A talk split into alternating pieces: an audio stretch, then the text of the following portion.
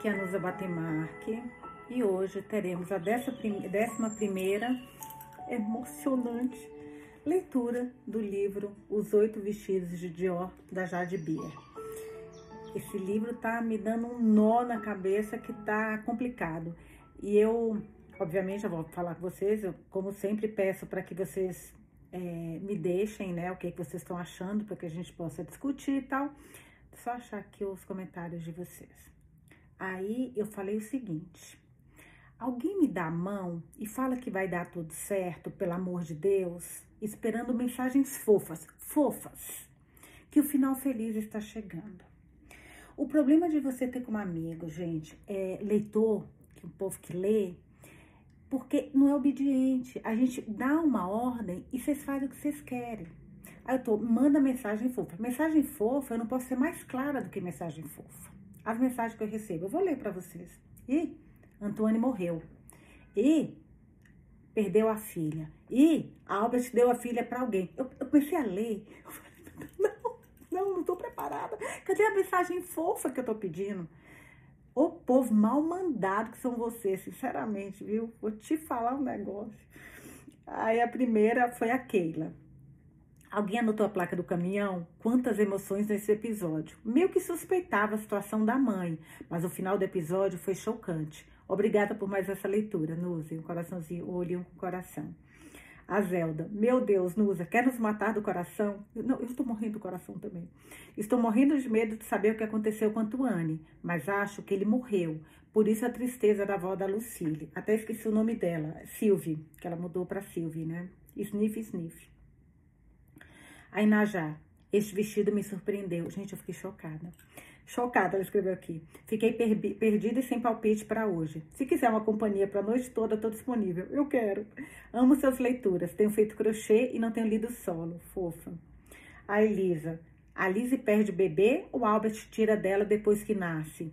E Albert engravida ela, só que ela foge sem saber da gravidez e Patrick casa com ela, que está grávida da mãe de Lucille. Talvez por isso também ele tenha, se for isso que você falou, tem sentido ela, ela ter esse problema com a filha, porque a filha do Albert, sabe-se lá como ela engravidou, né? A Carolina Marques. Carolzinha falou assim: acho que a Alice precisou dar a bebê antes do batizado para fugir do Albert. Deu a filha para a única pessoa que ela confiava e que sabia que amaria, Anne. Por isso a tristeza e a distância de Genevieve. Pode ser, isso eu achei bem coerente, assim, né? Aí a Soninha, a Sônia RDB. Acho que Veronique é filha da Alice. O que aconteceu com Antoine? Pois é, eu também tô doida para saber. A Tatiana Beck. Meu Deus, será que a avó enviou a Lucille só para descobrir isso? Ou encontrar sua filha que pode ter sido tirada dela? Quero final feliz, mas faltam poucas páginas para resolver isso. Já, eu já não espero mais final feliz, eu só quero explicação. final feliz eu não tô, não tô achando que vai acontecer, gente.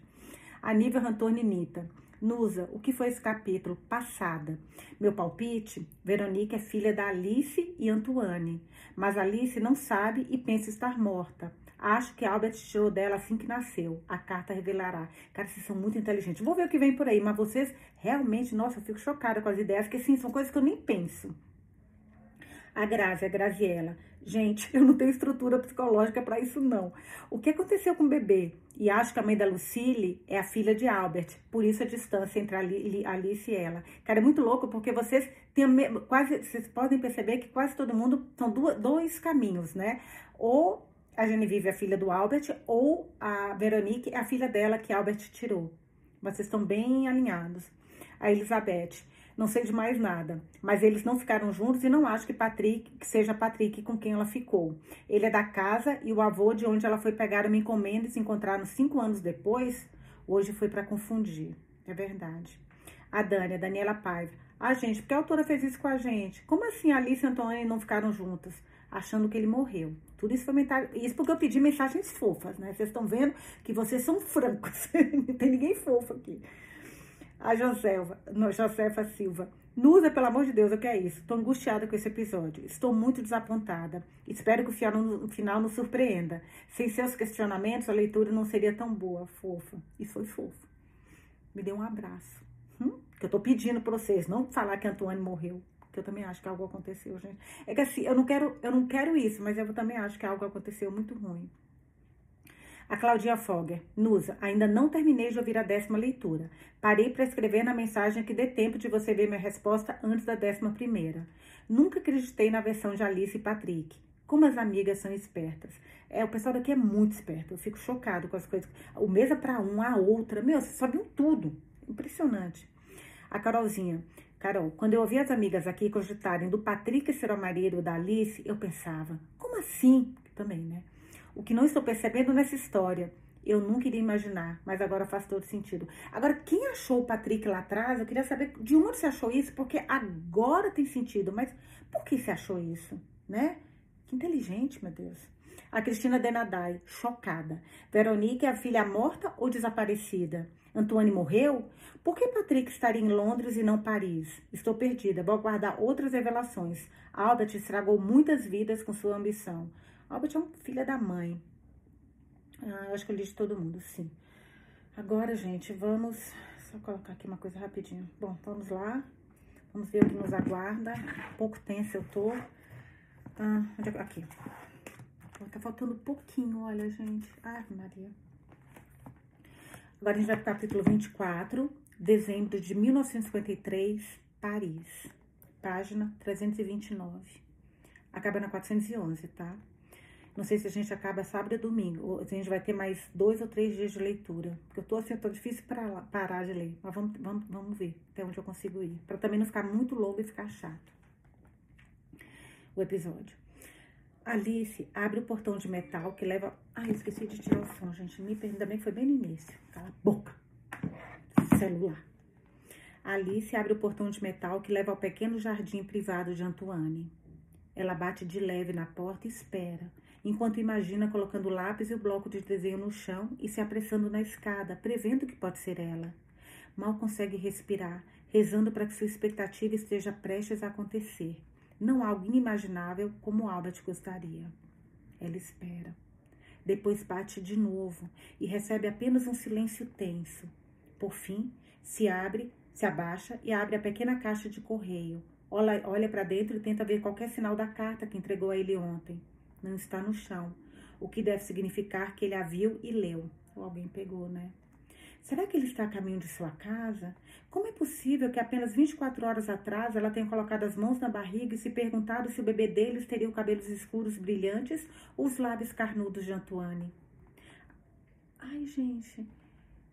Lembra ela falando a, Leti, a Lucille sobre as, as, as sardinhas que ela adora sardas, que ela, que ela detesta sardas e que a pessoa também tem sardas, acho que a Veronique, ou foi a mãe da Veronique? Caraca. Como é possível que apenas 24 horas atrás ela tenha colocado as mãos na barriga e se perguntado se o bebê deles teria os cabelos escuros brilhantes ou os lábios carnudos de Antoine? Agora, tudo o que ela sente é a tensão envolvendo seu corpo. Alice se afasta da porta, retorna ao pátio e se encosta na grande árvore central ancorada ali. O que ela deve fazer?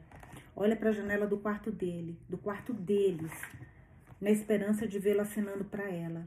Então, algo chama sua atenção, forçando a se concentrar mais intensamente no, intensamente no vidro. Ela vê uma leve mudança na luz por trás da vidraça, uma mudança sutil nas sombras, como se algo ou alguém perturbasse o ar ali. Seria ele? Talvez o reflexo dos galhos das árvores a esteja fazendo pensar que viu alguma coisa. Ela se pergunta quanto tempo pode ficar parada ali antes que alguém ache suspeito. A cada segundo que olha para a porta, sente a esperança lentamente se esvair. Quando a porta enfim se move, ela não acredita. Com certeza só está imaginando o que deseja ver. Mas em seguida, o rosto pontudo de Madame do Parque aparece, vermelho de raiva. A mulher está determinada a falar o que pensa. Nossa! E ela tem que passar por isso. E marcha em direção a Alice sem um pingo de compaixão ou compreensão para suavizá-la. Vá para casa, Madame Ashley. Não vai conseguir nada ficando aqui humilhando-se ainda mais. Antoine não quer falar com você. Eu duvido que ele esteja lá. Duvido. Seus olhos ardem de raiva. Eu não acredito em você. É mais um resmungo do que uma afirmação, mas Alice não será ignorada tão facilmente. Não acho que isso importe no momento, não é? Pelo amor de Deus, Madame do Parque, estou grávida dele. Ele não pode simplesmente me ignorar. Alice não tem certeza de como consegue rir parada aqui, implorando para ser recebida, quando alguns dias atrás eles estavam decorando uma árvore de Natal e planejando seu futuro juntos. A voz de Madame do Parque fica mais lenta e fria. Eu tentei avisar você. Ele não é capaz de lidar com algo assim. Subestimou completamente a gravidade do que vocês dois estavam fazendo e as repercussões. Exatamente como eu sabia que faria. Depois de tudo que Antoine nos fez passar, ele nunca irá contra minha vontade. Não agora. E se você o conhece, certamente sabe disso.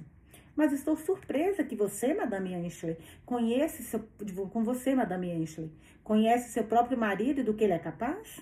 O que diabos estava pensando? Eu amo Antoine. Alice se emociona com a menção do nome dele. Você é uma mulher casada. Por mais excitante que meu filho possa ser, deveria ter ido embora. Ele ainda é um menino. E um menino altamente privilegiado, com problemas pessoais que ele não está nem perto de resolver. Não acha que minha família já sofreu, sofreu o suficiente sem você? Espero que desta vez você compreenda o que quero dizer.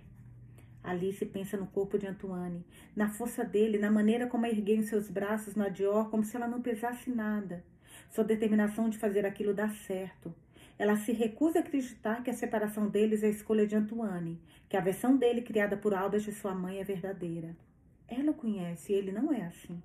Por favor, posso apenas falar cinco minutos com ele? É tudo o que eu preciso. Eu não estou prendendo. Não acha que desse opção a ele antes de vir para cá? De quantas provas a mais você precisa? Você errou feio, Madame Ashley. Agora escolha a única opção que você tem. Vá para casa, fique de joelhos, implore pelo perdão do seu marido. Aceite qualquer migalha que ele esteja preparado para lhe oferecer. Você não vai acabar com meu filho. Ela suspira, balança a cabeça e por um breve momento ali se registra um lampejo de simpatia que dói mais do que a raiva. Por favor, por favor, apenas diga a ele que nunca será tarde demais. Estarei pronta para ouvir e entender quando ele quiser falar comigo. A pouca compaixão que Madame do Parque possa ter sentido desaparece enquanto ela desliza de volta para o apartamento, nada contente por ter seu dia perturbada por uma conversa com indigno. A mente de Alice dá voltas. Ela não deve estar no apartamento. Ele não deve estar no apartamento, ela deduz. Eu também acho que não tá, gente. Ele não tem ideia das coisas horríveis que sua mãe disse em seu nome. Ela e Albert devem ter escondido dele a notícia do bebê. Por que isso estava acontecendo? Ela deveria ficar, gritar o nome dele, fazer um escândalo até ser ouvida? Quê? Quê? Puta. Putz.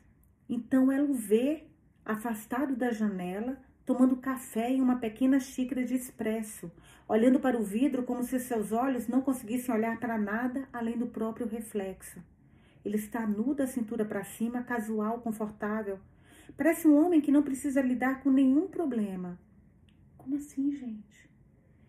Um homem sem nada para distraí-lo dos inconvenientes do dia. Alice cambaleia para trás contra a árvore e o movimento chama a atenção dele. Por um breve momento, os dois se veem, antes que ele baixe a cabeça, feche a cara e estenda a mão para puxar a cortina sobre o vidro, deixando Alice do lado de fora. Cara, tem alguma mentira aqui. Ou falaram que o filho é do algo aconteceu, gente, algo aconteceu. Alice cobre a boca para abafar os soluços. Todo o sangue desce da sua cabeça até que ela se sente fora de si mesma, sem peso, como um balão que desliza descuidadamente pelos dedos de uma criança flutuando para cima. Sente-se, por favor. Albert pediu a Alice que encontrasse na sala conhecida como Salão Johnny, no primeiro andar. O ambiente está inundado com o sol do final da tarde, refletido nos revestimentos de seda amarelo nas paredes e cintilando, cintilando, cintilando no imponente lustre de cristal de duas camadas que pairam sobre eles. Ele sabe que é um dos ambientes favoritos de Alice para sentar, ler e desfrutar de um momento de reflexão calma e seu comportamento esta tarde parece combinar com essa atmosfera. Albert está visivelmente mais contido, até relaxado. Não há tensão pronunciada nas veias de sua testa. Sua gravata está afrouxada e quando olha ao redor da sala, Alice percebe que ele mandou alguém se esforçar na arrumação.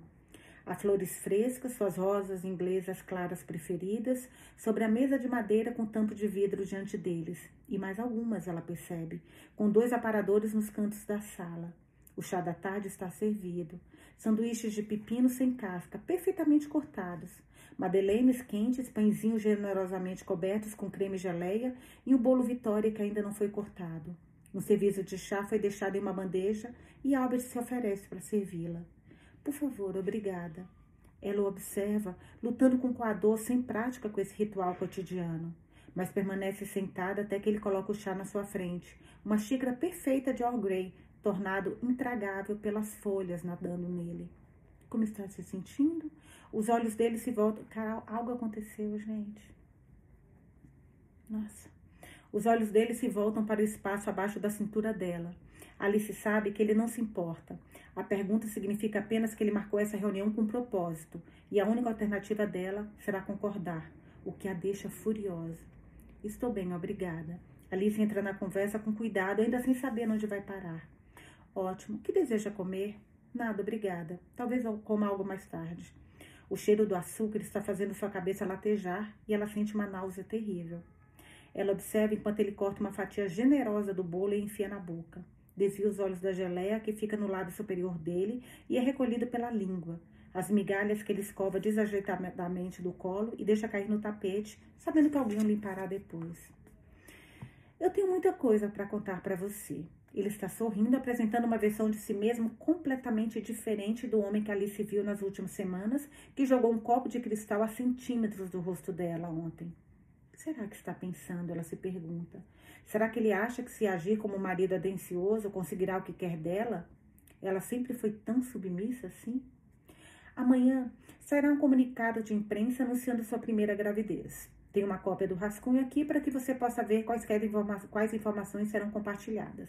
Eu acrescentei uma citação sua. Ele entrega a ela um pedaço de papel timbrado da embaixada e pega o Madeleine. Os olhos dela percorrem rapidamente as palavras, registrando os fatos importantes. Seu nome, a data do casamento, que o bebê é esperado em agosto e um pedido à imprensa para respeitar a privacidade deles nesse período maravilhoso para a família. Em seguida, Alice declarando: Nunca estive tão feliz. E como sempre foi um desejo seu ter uma grande família, terminando com quanto eles são abençoados. Ela sente a bile começar a subir pela garganta e obrigada a tomar um gole de chá para refrescar a boca. Sua mão está tremendo e a xícara balança ruidosamente para frente e para trás no pires enquanto ela levanta da mesa. Você precisará ligar para seus pais esta tarde e contar novidade para eles antes da divulgação de amanhã. Cara, o cara é tão escroto, que não tem outra palavra para defini-lo, que para não mudar os planos dele, para que não seja estragado os planos dele, ele está assumindo o filho do, de, da, do amante como se nada tivesse acontecido. Olha o quão baixo esse cara é, gente. Tipo assim, preocupação zero com ela, com ele, ele só quer o que a sociedade vai pensar e como ele pode chegar onde ele quer chegar. Péssimo. Ela sente silenciosamente antes de devolver o papel a ele, porque ele mandou ela ligar para os pais, né? E o outro fato que será anunciado daqui a algumas semanas é que vamos nos mudar para os Estados Unidos.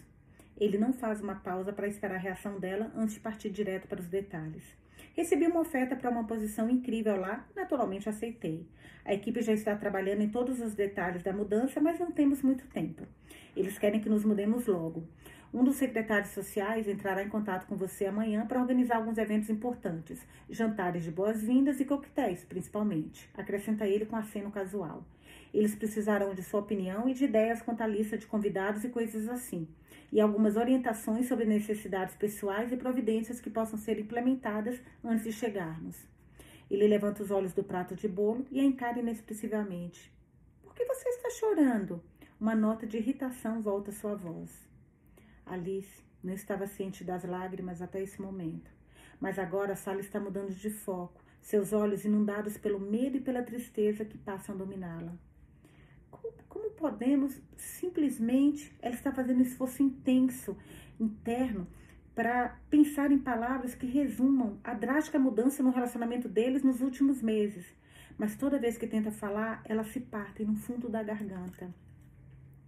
Falei com a maioria dos funcionários, eles estão cientes sobre as datas. Albert, como nenhum deles virá conosco, todos precisarão encontrar novos trabalhos e rápido. Mariane já foi demitida pelo papel horrivelmente desleal e. A Anne, amiga dela, gente. já foi demitida pelo papel horrivelmente desleal e dissimulado que desempenhou em tudo isso. Ela pode se considerar uma mulher de muita sorte por ter honrado sua indenização, mas não receberá nenhuma referência. Não de mim.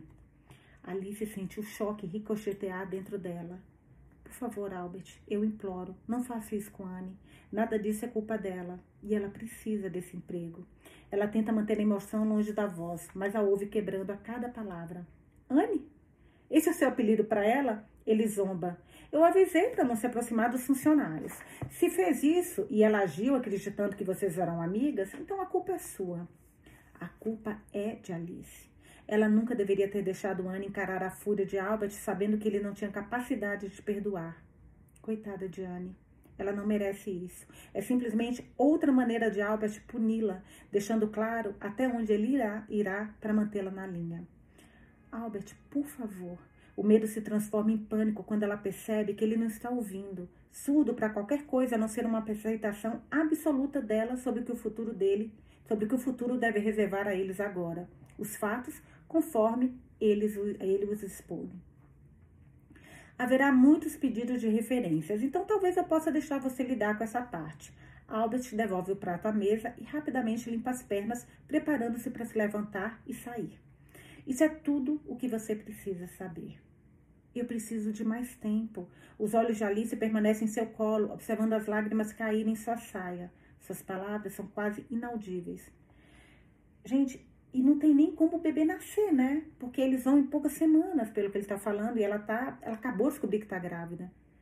Ou seja, se ela teve o filho. Não, vamos, escutar, gente. Tá, tá muito confuso. Alice, as mãos de Albert agarram com força um guardanapo branco como se ele estivesse espremendo a vida do pedaço de tecido. Acabou.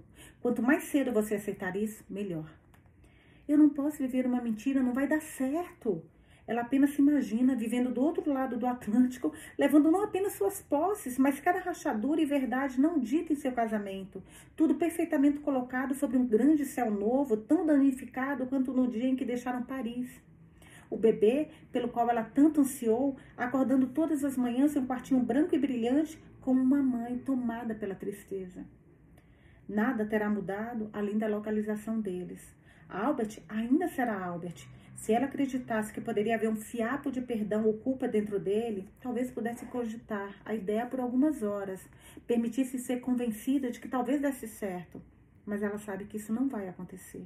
Não quando seu coração sempre pertencerá a outra pessoa. Não quando o bebê crescendo dentro dela será uma lembrança lindamente dolorosa do que quase foi seu. Se ao menos ela pudesse falar com Antoine.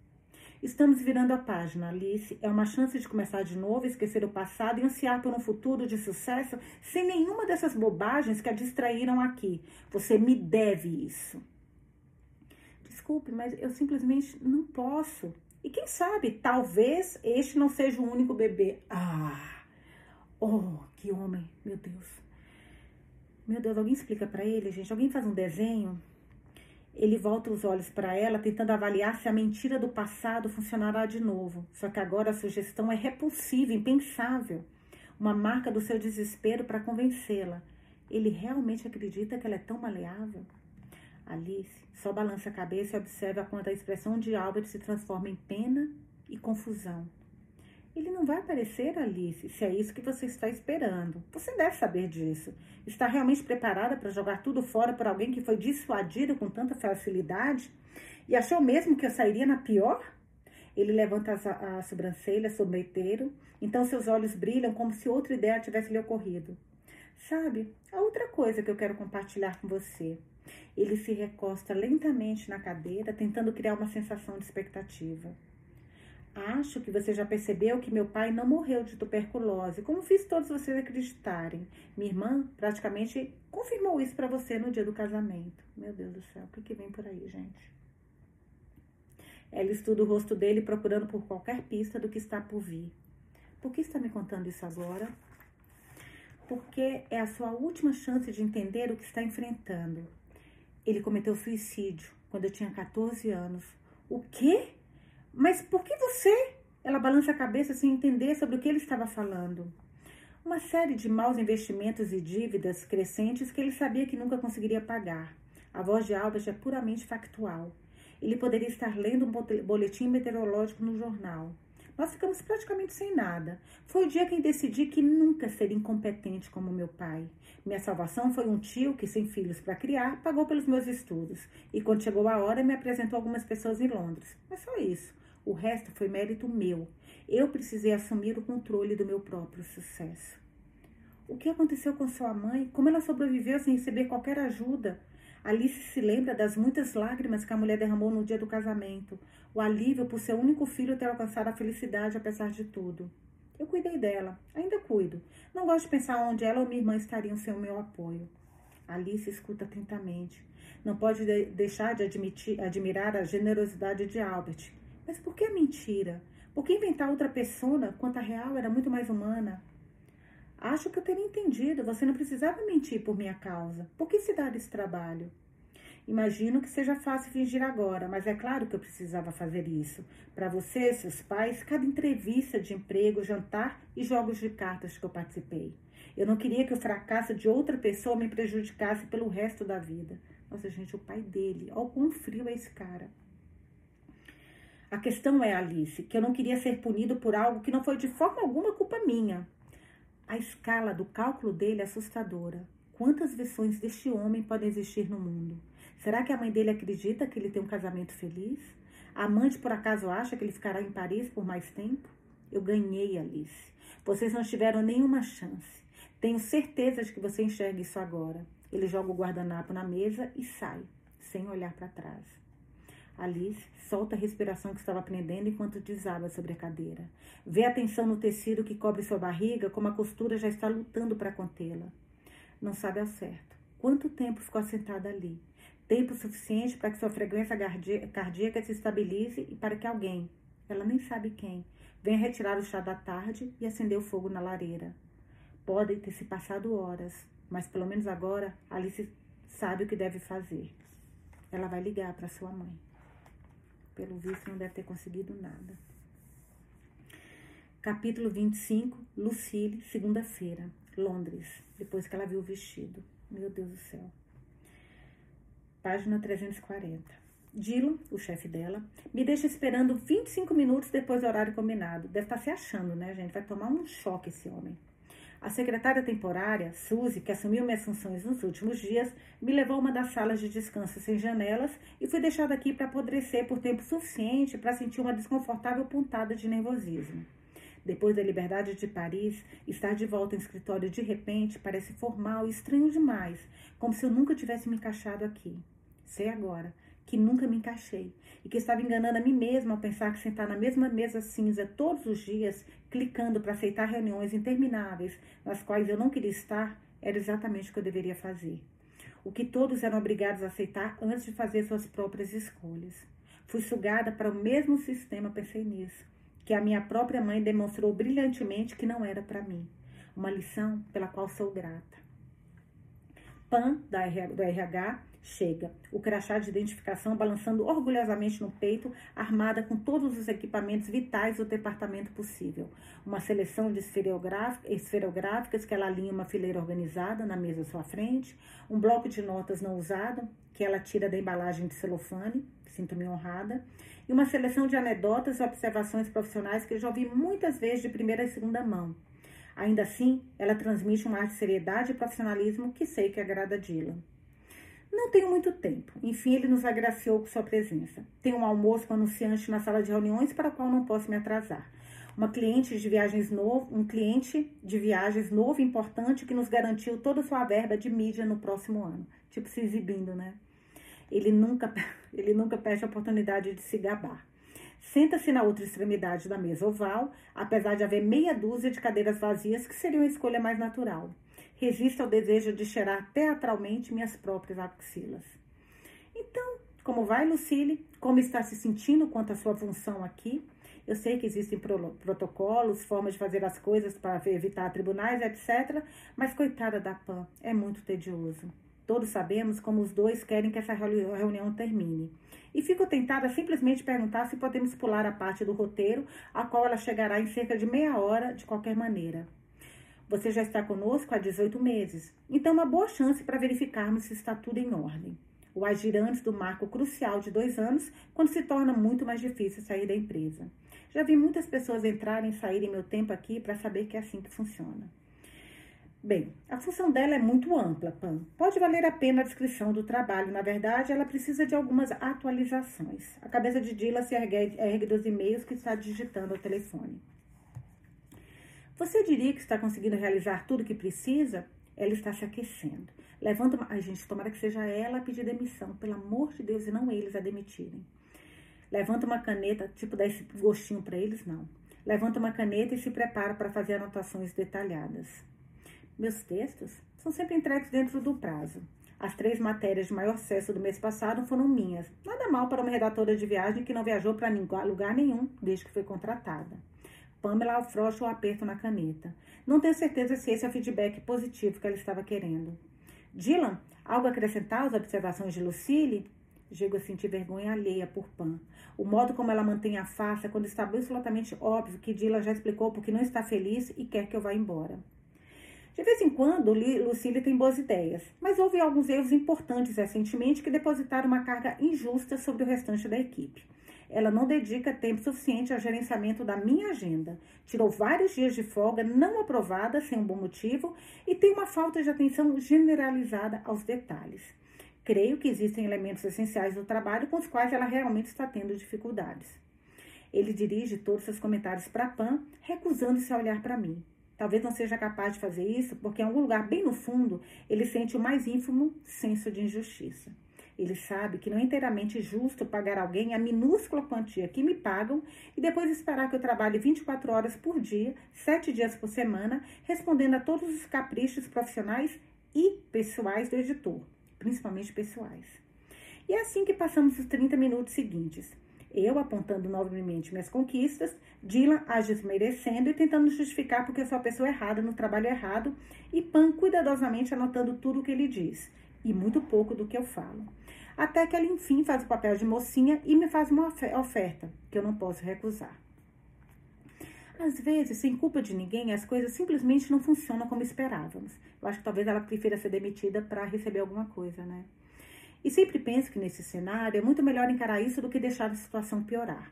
Portanto, com isso em mente, gostaria de lhe fazer uma oferta sem prejuízos, Lucille, para que você receba uma quantia justa enquanto pensa sobre sua próxima função. Obviamente, não se espere que você cumpra qualquer período de aviso prévio neste caso. Em seguida, ela desliza um papel dobrado sobre a mesa para mim. Isso é o que temos em mente. Sinto um desejo irresistível de rir alto e tenho que enfiar a unha na polegar na carne macia da palma e usar a dor como distração. Eu me sinto como se estivesse algum programa ruim da TV norte-americana, até que a cara da simpatia falsa de Dila me ajuda a recuperar a compostura. Abro o papel e olho para a quantia. O valor representa muitas coisas. O equivalente a um pacote de férias de última hora, muito barato para as Canárias, ou algum outro lugar de baixo orçamento. Um ano de inscrição anual na academia, perto da minha casa, presumindo que eu não a frequente no horário do pico. Talvez a possibilidade de fazer minhas luzes em um lugar decente, para variar. Mas não representa algo justo. Obrigada, Pan. Pego minha bolsa e meu celular e rapidamente entro no meu e-mail e envio um que está pronto na minha pasta de rascunhos. Eu gostaria que você desse uma olhada no e-mail que acabei de te enfiar, por favor. Depois que você ler, ficarei muito feliz em receber uma oferta revisada. Você verá que há dois anexos. Um contém uma boa seleção de e-mails e mensagens nada profissionais e cheio de palavrões que Dila me envia regularmente. O outro tem uma descrição mais precisa do meu cargo, que reflete o trabalho que eu realmente faço. Nossa, que linda! Inclui, inclui cópia seis, dos seis últimos meses de despesas dele, destacando todos os almoços e jantares de Dylan que não foram relacionados a negócios, mas que essa empresa pagou mesmo assim. Acho que se você verificar o nome das pessoas com quem ela alegou estar, descobrirá que a maioria delas não existe. Puta merda, adorei! Então eu calmamente pego minha bolsa, observando a cor da culpa inundar o rosto de Dylan antes de apertar a mão de Pan, agradecer a ela pelo tempo e me dirigir até a porta. Aproveite seu almoço, Dylan. São minhas últimas palavras antes de sair da sala e caminhar pela última vez pelo andar editorial. E a sensação é boa, muito boa. Cara, ela brilhou, brilhou. Devolvo meu crachá de acesso na recepção e registro minha saída pela última vez. Então saio para o Brick Street, no Sorro, sentindo-me triunfante e sabendo que vou sentir mais falta do lugar do que, do lugar do que do trabalho em si, dos intervalos de almoço que passava observando as pessoas entrando e saindo descaradamente das sex shops, sem se importar se eram vistas, da abertura de novas delicatessens veganas o tempo todo, de sentar em cafetarias aleatórias, ouvindo reuniões criativas, observando pessoas que não precisavam usar terno para trabalhar, invejando seus empregos, onde eram valorizadas. Decido recompensar a mim mesma com café que não me ofereceram durante toda a manhã e sigo para meu lugar de sempre do outro lado da rua. Quando saio da calçada, olho pela fachada do vidro, verificando se há um assento livre. E é aí que o vejo. Quem? O. Hum? Hum, hum, hum, gente, calma. Todo mundo sentado, todo mundo calma. Quer dizer, eu não sei ainda quem é que é, mas. Oh, o cabelo loiro inconfundível, o sorriso sexy, a incrível beleza casual que imediatamente me transforma de volta às lindas ruas de Paris. Não é possível que o Leão chegou, gente. Calma, vamos continuar aqui. Fico olhando boca aberta. Ele não está me vendo. Preciso que ele se vire para ter certeza absoluta de que minha mente não está me pregando peças. Porque ele estaria aqui na frente do meu escritório. É impossível. Então, como se respondesse às minhas perguntas, ele se vira. Nossos olhos se conectam e seu sorriso se aprofunda no exato instante que o som agudo da buzina de um táxi preto me obriga a me mover. Leon, caraca, gente, o Leon tá em Londres. Oh, oh, ela acabou de sair do emprego de merda e tá encontrando. Não. Pelo menos teve um. Ai, gente, pelo menos o romance deles dê certo, por favor. Por favor, que a gente precisa ter um romance que dê certo nessa história. Leon assina para eu entrar no café e tenho apenas alguns segundos para organizar meus pensamentos. Quando abre a porta e entro, ele se levanta do banco alto onde está sentado e abre bem os braços, acabando com qualquer constrangimento que possa surgir. No momento seguinte, estou enterrada em seus braços. Ai, gente, homem de atitude, oh meu Deus. Então, gente, o Tuane também é um homem de atitude. Gente, alguma coisa aconteceu com o Tuane. Eu tenho certeza que aquele Albert, a mãe dele, aquelas, aqueles dois estão participando. A gente vai, vai ver isso. No momento seguinte, estou enterrado em seus braços, envolvidas com força, envolvidos com força ao meu redor, e ele beija o topo da minha cabeça. Surpresa! Adoro que ele grite isso, sem pensar em como vai chamar a atenção de todos ao nosso redor. Ele não se importa, ou talvez sequer perceba, toda a sua atenção está voltada para mim. Pois é, o que você está fazendo aqui? Não consigo deixar de rir. Esta manhã poderia ficar melhor? Bem, você me disse onde trabalha e onde é de trabalho. Então, eu pensei, aqui em Londres, sendo que você mora em Paris. Sim, eu sabia que você me perguntaria isso. Nós nos sentamos nos bancos altos, perto o suficiente para que nossas pernas se cruzem. E, e passei essa viagem inteira pensando no que tenho que dizer. Pensei em dizer que vinha a trabalho, que tenho um parente em Londres, é o que esqueci de mencionar. Mas então me dei conta. Por que não ser apenas honesto? honestidade é sempre bem-vinda. Não tenho certeza se vou aguentar muito mais antes que a vontade de beijá-lo supere meu forte desejo de não passar vergonha em um café lotado com uma fila, uma plateia agora se formando na porta. E a verdade é que eu sentia sua falta. Meu coração.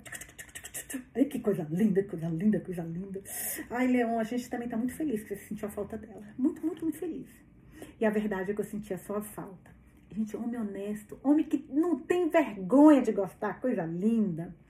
Ele não entra em detalhes, só me deixa absorver as palavras enquanto seu rosto fica um pouco mais sério. Meu Deus, este homem. Não, gente, não fui eu que falei, foi ela. A frase é dela. Meu Deus, este homem. Mas é super fácil para mim essa frase. Faz só alguns dias, isso parece muito menos romântico do que eu gostaria que fosse. Três, na verdade. Muito pouco tempo, mas o suficiente para eu começar a me preocupar. E se ela ficar tão ocupada com a vida em Londres que se esqueça de mim? Gente, eu tô encantada, eu tô apaixonada. Ai, meu Deus! Como a gente precisava disso, né? Como a gente precisava disso.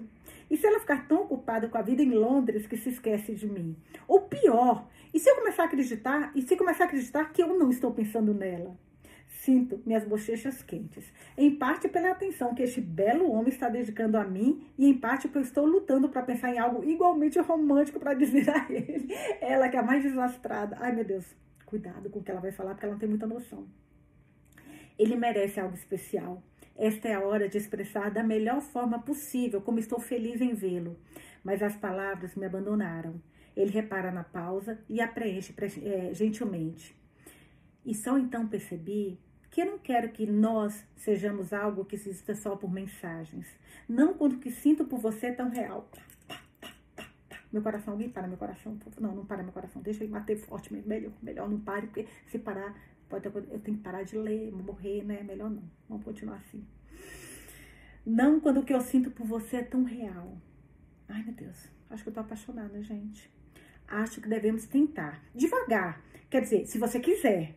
Os cantos da boca de Leon se curvam suavemente para cima e ele olha para mim através do cabelo desgrenhado que cai com sensualidade sobre seus olhos. Gente, como é que essa mulher não pulou no colo dele ainda? Se eu estiver errado, ou se você não quiser, ou for muito cedo, eu posso simplesmente ir embora e você não precisa ficar desconfortável. Terá sido um erro meu. meu ela ainda não. Ela, fala uma coisa, minha filha. Ainda assim, meu cérebro não funciona. Ou minha nossa era parecida, ou minha nossa era parecida. Então, beija ele, pelo menos. Eu tô ficando nervosa. É como se o encontro com Dylan tivesse minado todo o meu intelecto. Então, deixo a cautela, cautela de lado, graças a Deus, e os meus lábios para deixar claro o que eu penso. Eu beijo exatamente como sempre quis ser beijada. É suave no início, de um jeito nervoso e inseguro, mas se intensifica de tal forma que em segundos todo o meu corpo parece estar se misturando ao dele. Nosso beijo é profundo, espontâneo e intenso, e preciso me afastar, porque antes que eu perceba, estou quase no seu colo. Yes, yes, yes. Amém, Senhor. Uf. Estou quase no seu colo. E não tenho certeza se quero ser o tipo de pessoa que praticamente transa de pé no meio de um café movimentado no sorro.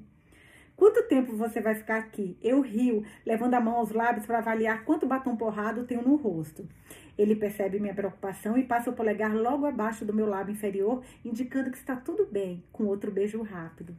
Não muito. Só posso me afastar do trabalho por alguns dias. As mãos dele se apoiam nas minhas coxas. E eles não transaram ainda, não é isso? Oh, oh, oh. Hum. As mãos dele se apoiam, apoiam na, Nossa, só penso nisso, né? Que ganusa, mente suja. Para. As mãos dele se apoiam. Ele tá sendo romântico, gente. Tá sendo fofo. Para de pensar em sexo. As mãos dele se apoiam nas minhas coxas, fazendo com que toda a parte inferior do meu corpo fique tensa de desejo. Ó, oh, ela também, não sou sozinha, não. Onde você está hospedado, eu sei onde eu gostaria que ele ficasse. No lugar barato e animado em King's Cross, não é o TNE, mas fica perto do terminal do trem, então serve. Ele pede dois cappuccinos, enquanto conversa com a garçonete, aproveita a oportunidade para estudar seu rosto. Só então meu cérebro começa a funcionar outra vez. Eu imagino tomando forma em minha vida, como uma foto polaroid se revelando lentamente. Acordando na minha cama, lavando a louça na minha cozinha, aconchegado comigo em uma longa tarde preguiçosa de domingo em que somos o suficiente um para o outro, as distrações do mundo exterior completamente supérfluas. Ele está lá, todos os dias, me acordando com beijos pela manhã, enterrando o rosto no meu pescoço enquanto ambos caímos no sono tarde da noite. O que não quero é a vasta extensão de mar que nos separa e como vamos superá-la. Por enquanto, enche meu coração de felicidade pensar que aquele homem acordou em sua cama em Paris nesta manhã, decidiu que precisava me ver e mudou todos os seus planos para vir até aqui. Será que isso realmente está acontecendo? Eu sou realmente o tipo de mulher com quem essas coisas acontecem? Talvez seja, e apenas nunca tenha me dado a chance de deixá-las acontecer comigo. E então, você conseguiu deixar, você conseguiu. Tô até. Tô gaguejando, gente, tô tensa. Tô, tô nervosa. Desculpa. Vanusa, respira. Vamos lá, devagar. E então, você conseguiu chegar ao Vitória em Albert? Viu o vestido final? Os olhos dele estão empolgados e fico comovida que essa seja uma das primeiras coisas que me pergunta. Sim, envia a ele por e-mail uma atualização rápida sobre o papel da vovó na embaixada britânica, caso isso pudesse ajudar a rastrear qualquer informação sobre Antoine, mas ele não sabe dos últimos acontecimentos. Então, achamos que minha avó estava grávida. O vestido final não era exatamente para ela, era o vestido de batizado. A questão é, se estivéssemos certas, se estivéssemos, estivermos certas, o que aconteceu com o bebê? Nossa, ele faz uma pausa enquanto absorve a última descoberta. Você perguntou a ela? Não, não parece uma conversa para ter por telefone. Devo vê-la amanhã, então vou ter uma chance, mas não há garantia de que ela vai querer me contar. Estou sendo idiota ou esse bebê não poderia simplesmente ser sua mãe? Foi a primeira coisa que pensei, mas mamãe nasceu em 1958. Pelas notas do vestido, sabemos que foi feito em 1954. Hum, é isso mesmo, gente. Então, pera, nossa, a mãe dela nasceu quatro anos depois? Ela não encontrou com o cara cinco anos depois? No, no, não foi isso? Lembra que ela falou que cinco anos depois ela voltou? Eu tô muito ruim de datas e muita matemática, essas coisas, mas eu tô. Vocês estão me acompanhando? Não? Lembra que era 54 e ela fala que. que, que vamos continuar, Lusa, para. Então, não, as datas não batem, mas pelo menos um, mistério já foi resolvido. Genevieve não é a filha do Antoine. Acho que podemos descartar essa teoria com segurança. Que então? Veronique tem alguma ideia? As opções a princípio são as seguintes. O bebê era de Albert. Por mais que acreditemos que não seja o caso, teoricamente poderia ser. O bebê era de Antoine, e quando minha avó voltou para Londres, ela o deixou lá com ele. Mas não houve registro de nascimento quando ela estava com Albert. Nada do que vimos na internet da época em que ainda eram casados e moravam na residência da embaixada britânica diz algo sobre filhos. E isso certamente seria uma notícia, não? Veronique também verificou. Os registros oficiais de nascimento em Paris dizem que foi um casamento sem filhos. A árvore genealógica chega a um fim abrupto. A outra opção é que o bebê nasceu e foi adotado. E neste caso, não temos a ideia do nome dos pais adotivos para pesquisar. Ou por algum motivo, o bebê não sobreviveu. Leon esfrega o queixo e olha para os pés. Não acho que seja Antoine. Ele balança a cabeça. Quer dizer, não estou dizendo que ele não possa ser o pai, mas não acho que ele tenha criado o filho. Por que você acha isso? Fiz algumas pesquisas, como você me pediu. O único Antoine que encontrei com alguma associação com a Embaixada Britânica em Paris, na época em que sua avó estava lá, foi o Antoine do Parque. O nome dele aparece em algumas das listas de convidados de eventos oficiais e ele aparece em algumas fotos, mas não é muito nítido. Certo, continue. Isso não diz muito. Mas depois que Alice deixou Paris em 1954, este Antoine cursou brevemente a Escola Nacional de Belas Artes. Ele enfia a mão na mochila que está no chão, presa entre as pernas do banco alto e tira o notebook de dentro. Deixa eu mostrar para você. Caraca, gente. Ele abre o notebook e clica em um mapa da área de Saint-Germain, em Paris. A escola fica bem no final da rua em que ele morava. Ele está registrado como um dos ex-alunos. Alguns dos seus primeiros desenhos estão arquivados no site da escola. Observa os dedos de Leon dançarem no teclado enquanto ele se equilibra precariamente sobre as pernas cruzadas, como se soubesse bem o que estava procurando. Ele vira a tela para mim. Ele parece familiar? A tela é preenchida com desenhos habilidosos que capturaram de forma brilhante os contornos do corpo humano, surpreendentemente com poucas linhas. Leon rola devagar a tela e mais desenhos aparecem. A modelo de Antoine é mostrada em pé, sentada, totalmente reclinada, socializando, pega de surpresa, posando, caminhando por um parque. Apenas duas coisas permanecem consistentes do início ao fim: a qualidade do trabalho e seu tema. Já observei alguns daqueles vestidos por tempo suficiente para saber com certeza que são da coleção da vovó. O Maximus, o Matignoles, o Debussy, o Sinoir estão ali. E Leon também sabe disso. Mas a mulher que os veste que é verdadeiramente cativante. Não tenho certeza se, por mais talentoso que fosse, Antoine poderia ter criado tal magia sem a beleza crua que teve para copiar. Ela é divina, sem dúvida, mas é na faísca dos olhos da minha avó, na energia em seu rosto, na emoção transbordando de cada tendão de seu corpo, que posso ver como a felicidade explode dentro dela. Mesmo nos desenhos mais simples, em que ela está dormindo na cama ou esperando talvez por ele, encostada em uma parede ou sentada em um banco no parque, sua felicidade silenciosa transparece. Eu preciso imprimir isso, eu quero mostrar a ela. Veja como ele amava. Puta, meu, que legal. E ele, já fiz isso por você. Oh, meu Deus. Tem uma pasta na minha mochila. Nossa, a avó dela vai morrer, gente. Meu Deus. Já fiz isso por você. Tem uma pasta na minha mochila com cada desenho. Eu não tinha certeza se você iria mostrá-los para sua avó, mas sabia que iria querer guardar algumas cópias. Aí eu quero. Obrigada, Leon. Você é incrível. E eu vejo imediatamente o quanto isso significa para ele. Ele tenta sem sucesso esconder o sorriso, mais tímido desta vez. O trabalho dele, especificamente esses desenhos, foi bem recebido. Diziam que ele era talentoso em uma época em que Paris fervilhava de criatividade. E por um tempo, ele teve uma boa trajetória. Mas então, apenas seis meses depois, ele sai da escola e para de desenhar. Continuou morando na área de Saint-Germain por mais um ano, pelo que pude rastrear. Mas depois se mudou para a margem direita, onde fica um bairro completamente diferente. Esse foi seu último endereço registrado. Não sei, mas Talvez ele não estivesse trabalhando, tenha sido forçado a voltar a morar com a família? A questão é que os registros mostram que ele nunca teve filhos. E sendo realista, ele não poderia estudar na escola de belas artes e cuidar de um bebê recém-nascido ao mesmo tempo, não é? Não, provavelmente não. Cara, o que, que aconteceu, gente? Não consigo disfarçar o desânimo na voz. Não há outras teorias, e todas as minhas esperanças agora estão depositadas em vovó e sua vontade de completar a parte final da história. Considerando que ela não disse uma palavra sobre nada disso durante todos esses anos, qual a probabilidade, de falar agora? Se eu tiver uma tia ou um tio por aí em algum lugar, terei de convencer a vovó que eu adoraria saber mais sobre ela ou ele, mesmo que isso seja doloroso. Puta que pariu. A outra coisa, Lucília, a gente. Os registros também mostram que Antoine morreu em 1971, com apenas 43 anos. Sinto muito.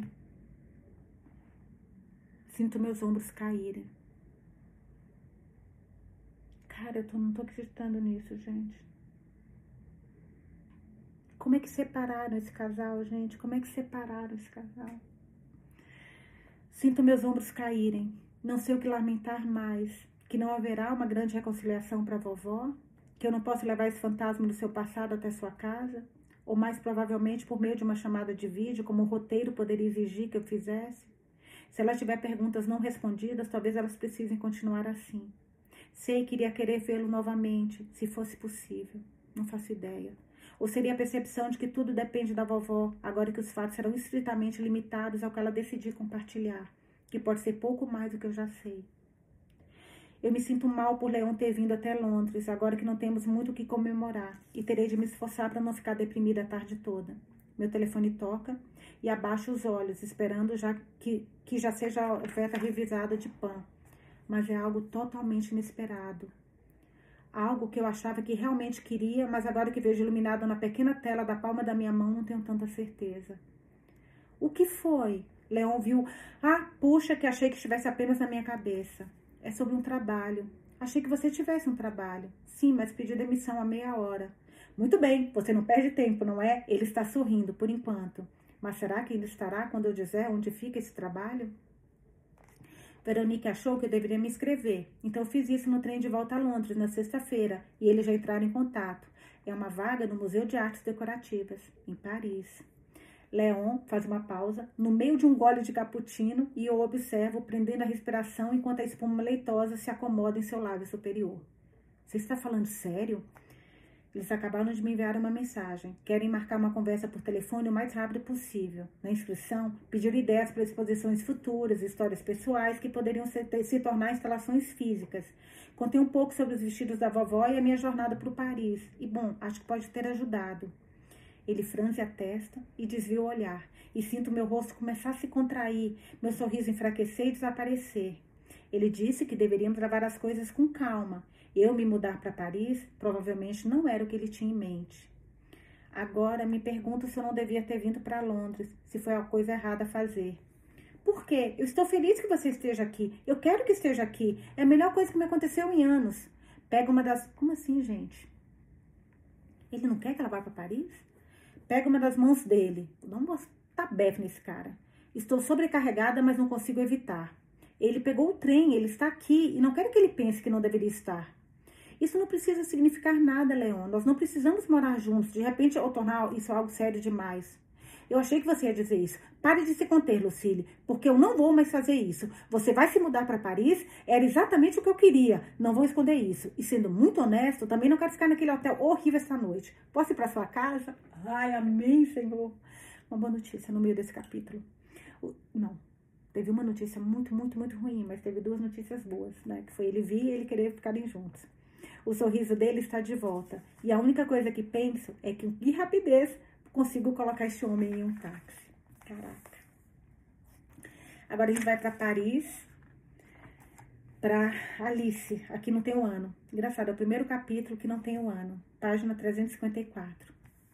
O toque ecoa no ouvido de Alice três vezes antes que o tom implacável e polido da voz da mãe a mande direto para as dunas de areia cercadas de pinheiros da sua infância, para a solidão que ela sentia e que ainda sente Parada de pé na quase escuridão de seu quarto, ela vê a praia na qual passou tantas horas solitárias, imaginando o rosto de amigos, os seixos e os objetos estranhos que o mar arrastava até a areia.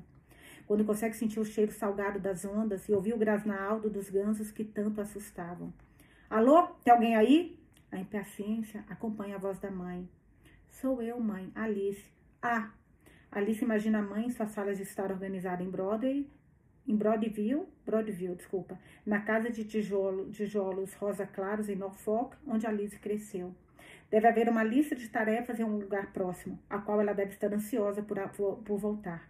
Alice tem. Cara, é louco essa coisa. Se vocês perceberem, a Alice não teve, a Silvia, Alice barra, não teve a mínima atenção da mãe. Por sua vez, ela não deu a mínima atenção à filha, que é a Genevieve, que por sua vez não deu a mínima atenção para Lucille, que é a neta, como repete o padrão, né? Que triste isso. Tomara que a Lucille quebre esse padrão. Mas nenhuma das mães foram felizes, né? Nenhuma delas. Ah, Alice tem que ir direto ao ponto. Eu estava pensando em ir para casa, mãe. Ela sente a emoção zumbir em seu peito. Está pensando em vir quando? Há muitas coisas na agenda para as próximas semanas, obviamente o mais breve possível. Lágrimas começaram a embaçar meus olhos. Ela quer deixá-las correr, chorar para a mãe, revelar-se completamente, dizer o quanto precisa dela e ouvir: Venha, venha agora, minha querida, estamos aqui, amamos você. Por que tenho a sensação de que as coisas não estão bem, Alice? É mais uma acusação do que um questionamento preocupado. Não adianta continuar fingindo. Alice sabe que não tem a força para isso de qualquer maneira. Estou grávida. Uma onda de ansiedade percorre seus ombros. Qualquer decepção que ela causou quando criança, o suficiente para garantir que nunca houvesse um irmão, não é nada comparado ao que está por vir. Bem, eu não esperava por isso, mas você está casada há tempo suficiente. Não deve ser uma notícia surpreendente. Como ela pode explicar a próxima parte para a mãe de uma maneira que ela entenda? Uma mulher para quem obediência e trabalho doméstico foram a fórmula que faz seu casamento durar 30 anos e que está Alice prestes a dizer que quer acabar com seu casamento antes de completarem dois anos juntos. Albert e eu estamos. Alice tem dificuldade em continuar, ciente de que está prestes a perturbar a tranquilidade da mãe. Estão que? Eu não estou feliz. Sua mãe ri. Meu Deus, desde quando o casamento tem alguma coisa a ver com felicidade? Ter um bebê lhe dará algo em que se concentrar. Qual o problema? Não tem nem o que comentar, né, gente? Vamos continuar a leitura. Eu imagino que vocês estão tão chocados quanto eu. Alice se pergunta quanto aquela dureza germinou em sua mãe. Será que ela nasceu assim ou uma vida de concessões tirou qualquer sensibilidade dela? Eu não amo Albert. Acho que nunca amei Albert. Estou apaixonada. Um silêncio se aprofunda entre elas enquanto Alice se atrapalha com as palavras. Estou apaixonada por outra pessoa. Ela pretende transmitir autoridade, mas sua voz sai fraca e pesarosa. Não seja ridícula, você está prestes a ter um bebê, pelo amor de Deus. Tem alguma ideia de como isso soa juvenil? Alice fecha os olhos e espera a ficha dela cair. Não demora muito. Há uma inspiração forte do outro lado da linha, então a voz da mãe soa mais dura, mais urgente, embora sussurrada. Meu Deus, Alice, está me dizendo que este bebê não é de Albert? Que você foi burra o suficiente para comprometer tudo que tem? Albert sabe? Sim, ele sabe. Alice se recusa a se sentir vergonha. Sua mãe ainda não entendeu quem realmente é seu genro e quando entender será mais compreensiva. É por isso que está ligando? Ele expulsou você, pediu o divórcio? A mãe permitiu que um tom estridente se infiltrasse em sua voz, um sinal claro de que está em pânico, e ela nunca entra em pânico. Não, ele quer que nos mudemos para os Estados Unidos para que ele possa assumir um novo cargo lá, para começar do zero. Alice está surpreendentemente calma enquanto expõe os fatos para a mãe, embora aceite que dificilmente ela entenderá. Então, pelo amor de Deus, vá, que ofer quer oferta melhor? Ela está incrédula, incapaz de compreender o que Alice está dizendo. Você não está me escutando. Eu não quero ficar com ele. Estou apaixonada, apaixonada por Antoine. Nada vai mudar este fato, não importa o nível de indignação da sua mãe. E quem é esse Antoine? Onde ele está? O que ele tem a dizer sobre tudo isso? Não consegui falar com ele. Sua mãe a levou a um terreno muito mais pantanoso. Mas ele sabe que você está grávida dele? Ela ouve a mãe fechar uma porta. Talvez o pai dela também esteja em casa. Acho que sim.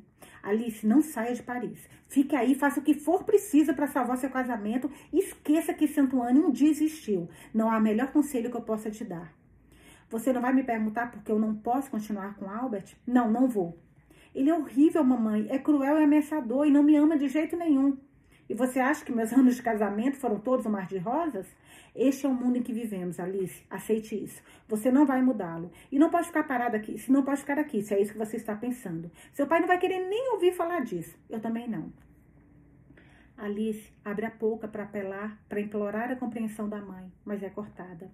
É função do seu marido apoiar você, não nossa. Como diabos você pretende se virar financeiramente se deixar a Albert? Como vai sustentar um bebê? Onde vai morar? Pensou em algumas dessas coisas direito?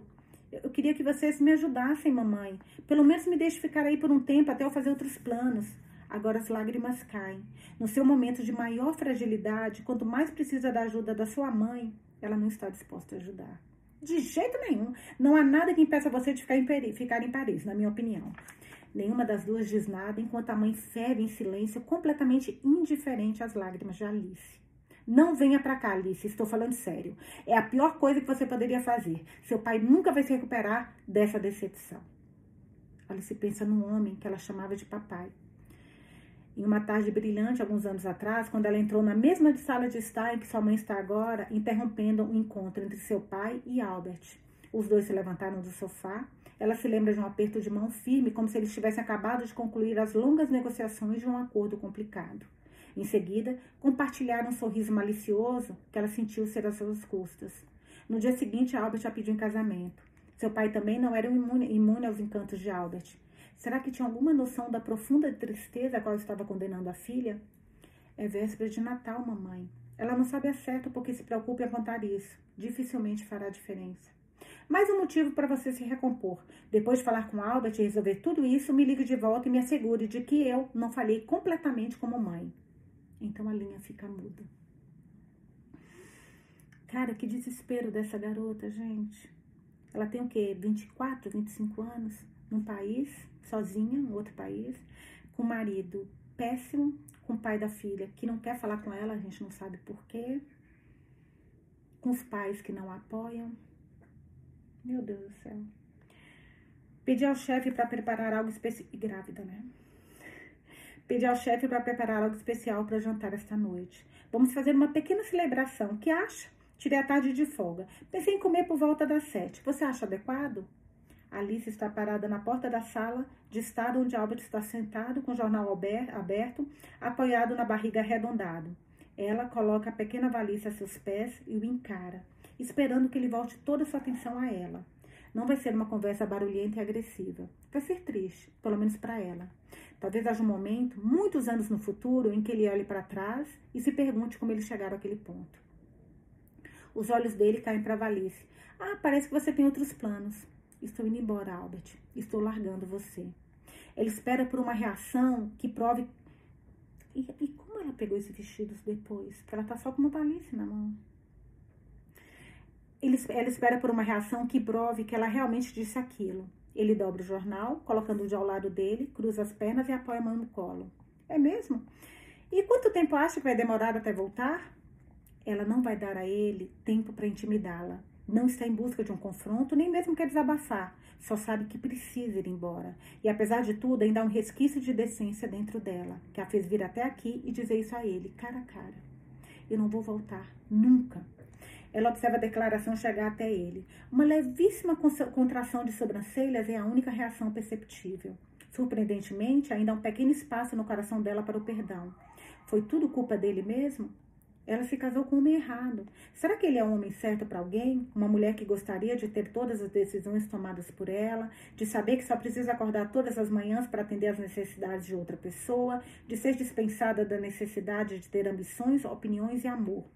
Existem mulheres que conseguem viver assim? O crime dele, onde tudo isso começou, foi a ter confundido com uma delas? Talvez ele se sinta tão enganado quanto Alice. Ele bufa. É mesmo? Ele está sorrindo, mas ela sabe que o sangue dele está esquentando, o coração começando a bater um pouco mais forte. Ela sente a maldade borbulhando logo abaixo da pele bem barbeada e hidratada dele. Recentemente você me perguntou por que nada disso era suficiente para mim, Albert, e eu lhe devo uma resposta. Você não é suficiente para mim. Não acho que algum dia tenha sido, mas você nunca me mostrou quem é de verdade. Então talvez isso não seja surpresa. Ainda não tenho certeza de quem é esse homem. Ela mantém um contato visual. Ele precisa saber que ela está falando sério. Ela não está dizendo isso para ser cruel. É a verdade e ela quer que ele a ouça. É muito fácil ter princípios quando você está protegida da dura realidade da vida, Alice. Como diferente de mim, você sempre esteve. Mesmo agora, ele não consegue deixar de tratá-la com arrogância. Realidade que você está prestes a experimentar por si mesma. Você não vai dar conta disso sem mim, sabe disso. Alice não se sente ameaçada pelas palavras dele. Elas caem sobre ela e deslizam direto, perdendo todo o impacto. Ele não está mais sob sua pele, arranhando como uma coceira inalcançável. Perder Antoine vai partir meu coração, não vou negar. Mas me afastar de você será um alívio. Posso viver sem muitas coisas, mas não posso passar mais um dia em uma casa tão desprovida de amor. Qualquer coisa será melhor do que isso. Ela pega a valise. Você deixou sua decisão clara. Ele fica de pé, parecendo estar prestes a apertar a mão dela e seguir em frente com seu dia, como se tivesse pedido um negócio, não uma esposa. Está por sua conta. Darei início ao processo de divórcio na primeira oportunidade. Ele pega novamente o jornal. Talvez ao sair você possa fazer a gentileza de dizer ao chefe para não se preocupar com o jantar? 18 meses de casamento dissolvido em menos de 18 minutos. Ah, Alice, eu não esperava que você viesse. Me dê isso. Meu Deus, você não arrastou esse peso por quatro andares, não é? Anne, ué, Anne tá aí? Anne pega a valise de Alice e a conduz pela pequena. Ah, não, a Anne. Ah, desculpa, gente, teve uma mudança de parágrafo, não tinha visto. Então agora é dissolvido em menos de 18 minutos. Terminou como se fosse. Não é um capítulo, mas terminou uma parte. Agora, dentro do mesmo capítulo. Agora, vamos para outra. Tem vários, como se fosse subcapítulos, sabe? Dentro. Ai, Alice, eu esperava que você viesse. Me dê isso. Meu Deus, você não arranjou, arrastou esse peso por quatro andares, não é? Anne pega a valise de Alice e a conduz pela pequena porta de madeira desbotada do seu apartamento. Alice sorri ao se sentir envolvida pelo calor de estar protegida e pelo coração gentil de Anne. Anne, seu emprego, eu sinto muito, muito mesmo. Espero que ele não tenha sido grosseiro demais com você. Farei tudo o que puder para ajudá-lo a encontrar outro trabalho, você sabe. Não se preocupe com nada disso. Por favor, me dê seu casaco. Quero que você conheça meu marido, Sebastian. Alice olha para cima e vê uma mão estendida em sua direção.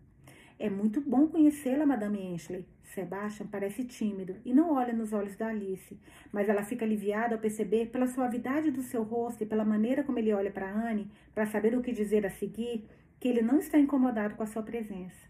E poderia estar, levando em consideração a maneira como o marido de Alice tratou a esposa dele, a invasão da sua privacidade e a dura demissão que ela sofreu por conta das coisas que Alice lhe pediu para fazer.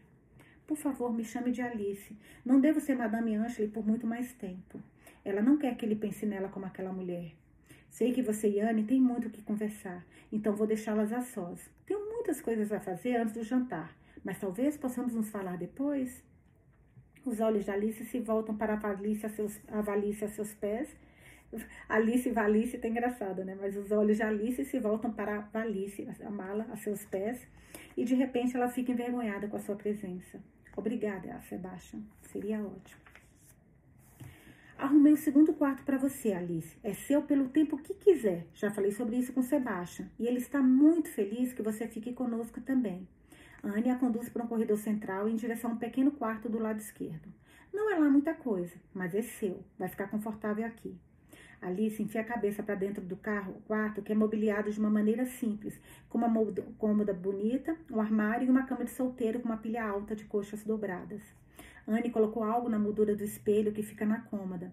A Alice sorria ao perceber que é o esposo de vestido que a amiga prometeu manter seguro para ela. Há uma pequena janela de batente com vista para os telhados da cidade, sem venezianas, apenas uma, apenas uma cortina fina que a deixa entrar a luz da manhã e um radiador que emite sua própria melodia. Um quarto no qual ela pode se, poderia se sentir triste se não estivesse tão grata por estar ali. Como soube que iria precisar dele? Ela imagina Anne voltando pela última vez da residência dela e preparando o quarto, verificando se a roupa da cama estava limpa. O grande ato de bondade que isso demandou, demandou quando ela deveria estar tão preocupada com seu próprio futuro. Anne sorri, talvez tentando transmitir inocência. Tudo estava saindo do controle rápido demais, Alice, mas só caiu a minha ficha quando vi Albert com minha bolsa. Ali, eu tinha percebido como ele havia passado dos limites. Teve notícias de Antoine? Ele sabe do bebê? Alice senta-se na beira da cama, de repente se sentindo muito desanimada, exausta com os eventos do dia e incapaz de compartilhar detalhes da rejeição da própria mãe. Acredito que sim, mas não vi nada dele diretamente. Não respondeu a minha carta, nem tentou falar comigo quando poderia ter feito isso. Por enquanto, continua a ter esperança, mas teme estar sozinha. Será que de alguma maneira a gente, Antônia, acha que o filho é do Albert? Não é possível. Ele iria falar com ela, o estranho é ele nem procurá-la, né? Isso é muito esquisito. Anne coloca a bolsa de Alice na ponta da cama e senta-se ao lado dela. Você não está sozinha, estou aqui e vou ajudar você pelo tempo que precisar. E largar Albert era a única coisa que você podia fazer. Ele estava lentamente sufocando você. Vou encontrar em contato com Patrick e pedir que ele envie suas coisas. Vamos cancelar seus compromissos imediatos e nos certificar de que tudo seja resolvido, eu prometo. Mas esta noite, por favor, jante comigo e com Sebastian, tudo ficará melhor pela manhã. O jantar é peito de peru assado com castanhas, comprado e cozido para dois e dividido com muito cuidado em três pratos. Anne decorou uma pequena árvore de Natal. Nossa, ainda é noite de Natal. E Alice decide sentar de costas para ela. Não quer se lembrar da última árvore que decorou. Enquanto todos retiram os pratos de jantar, três queijos e uma salada simples, Sebastian pega um pequeno presente embaixo da árvore e o entrega a Alice. Uma lembrancinha para você. Espero que goste. Que descuido da parte dela não contribuir com nada. Alice se repreende. Meu Deus, isso é muito gentil da sua parte. Obrigada. E lá puxa do pacote a etiqueta de presente com seu nome escrito e desembrulha. Um sabonete fino, com perfume de campânula. Exatamente a fragrância que Ana ama, Anne ama, e a qual sempre cheira. O gesto faz a garganta de Alice se contrair. Anne sacrificou um dos presentes que ganharia de Sebastian para que ela pudesse se sentir incluída. Puta, gente, que. Todo mundo precisa de uma amiga assim. Principalmente a Alice, que não tem ninguém, né? Nenhuma mãe porque normalmente a nossa mãe é assim. Ela se levanta da cadeira, ou um pai, e beija Sebastião afetuosamente nas duas bochechas, fazendo corar e olhar para os sapatos. Em seguida, dá a volta na mesinha oval e abraça a amiga. Você é maravilhosa, Anne, e muito querida para mim. Nunca me esquecerei da sua bondade enquanto estiver viva.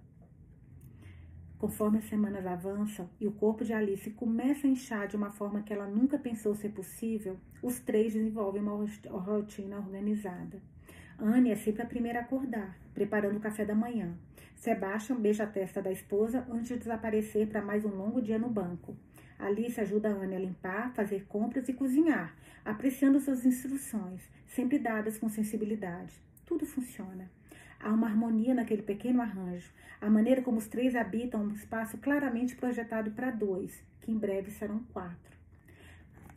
Cada vez mais está aquela história de vocês que a Veronique é a filha. Mas ninguém pode ignorar o fato de que Anne não conseguiu outro emprego até agora. Dez entrevistas em dez semanas e nenhuma resultou em uma oferta de emprego. Por favor, me deixe escrever uma referência completa, Anne, pede Alice. Leve com você e force-o a ler. Não espere que, que peçam. Anne afunda na mesa de jantar, toda a tranquilidade usual substituída por uma aceitação sombria do seu destino que não combina em nada com a mulher que Alice conhece. Não vai adiantar. Albert deve ter garantido que não. Gente, que esse Albert, que ele, que ele morra nas fogo no inferno, que queime no fogo no inferno. Ai, precisava voltar de novo para aquele livro que eu li, que eu falei com vocês, que eu amei, que livro lindo, da, o mar na casa, a casa no mar cerúleo, que tem o anticristo Lúcio. O Lúcio ia saber exatamente o que falar aqui. Ô, oh, criança linda. É o anticristo, filho de Lúcio, ele é maravilhoso. Que é o que Albert merece. Filha da Vamos lá, Valduza, para de xingar. Eu vou parar mesmo, juro por Deus. Vamos lá. Não, não parem de, de, de acompanhar porque eu xingo, porque eu vou parar, prometo. Capítulo 27, página 365. Lucille, terça-feira, Londres. Cara, tô curiosa pra a conversa dela com a avó. É hoje. Só ver se isso é muito longo. Peraí, gente. Mas acho que dá pra ler, que eu não queria que ficasse muito longo. Não, dá pra gente ler. Quer dizer, é longo, mas dá pra gente ler. Da página 365 a 374. Vambora. Nunca me senti nervosa na companhia da vovó. Mas hoje minha garganta está seca, minha cabeça dói. Vou colocar aqui para marcar, peraí. Minha cabeça dói de tensão e meus ombros parecem contraídos. Quando me sento perto do fogo, espero que ela se junte a mim, possa sentir meu estômago revirar. Percebo que é mais do que nervosismo. Tenho medo de tudo que estou prestes a ouvir e da minha própria reação. Demorei para chegar até aqui e criei uma expectativa muito grande sobre este momento.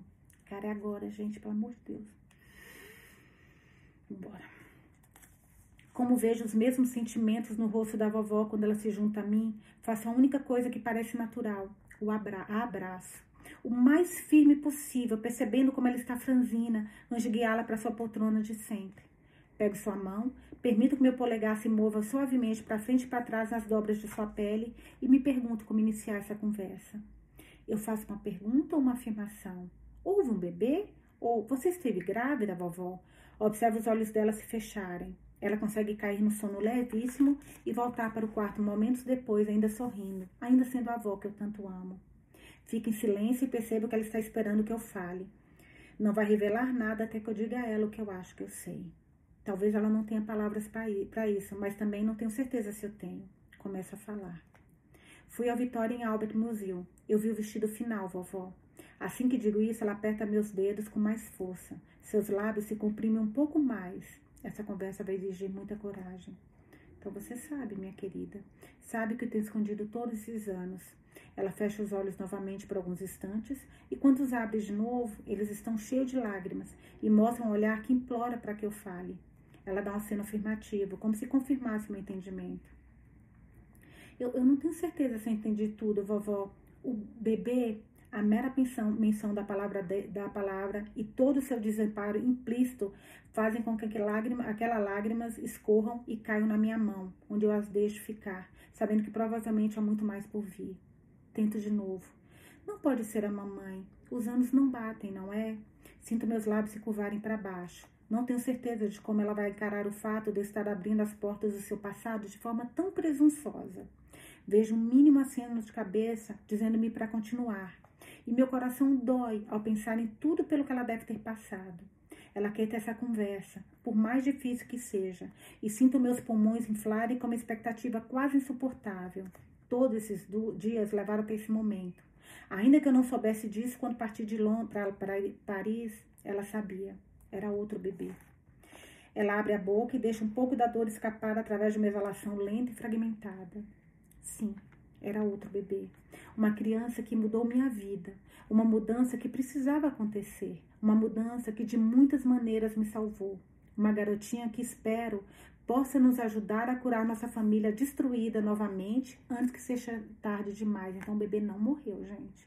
Uma garotinha que espero possa nos ajudar a curar nossa família destruída novamente antes que seja tarde demais o bebê de Antoine, digo isso muito baixinho, nossa, eu me arrepio, gente, dando a ela a opção de fingir que não me ouviu, se desejar, mas seus olhos permanecem firmes com a menção do nome dele.